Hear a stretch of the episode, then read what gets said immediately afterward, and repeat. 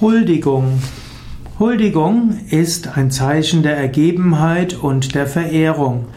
In früheren Zeiten haben Lehensleute ihren Lehensherren ihre Treueversprechen gegeben in der Form einer Huldigung.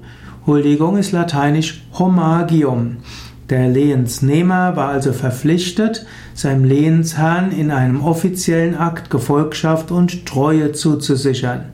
Und das hieß dann Huldigung. Und der Lehensherr sicherte dem Vasallen im Gegenzug ebenfalls Treue zu. So ist also Huldigung nicht nur ein Treue- und Unterwerfungsgelöbnis, sondern hm, es ist ein Teil eines Treueversprechens zwischen zwei Menschen. Heutzutage hat Huldigung nichts mehr mit viel, ist Huldigung aus der Mode gekommen, glücklicherweise. Man könnte zwar sagen, die Fans huldigen ihrem Helden, zum Beispiel dem Schauspieler oder dem Sänger oder dem Fußballspieler weiter zu, sie erweisen ihm die Huldigung, aber das hat jetzt keine konkrete Bedeutung. Früher war Huldigung ein Teil eines rituellen Treueversprechens Heute wird es etwas flacher angesehen, einfach ein Zeichen, dass man jemanden sehr verehrt.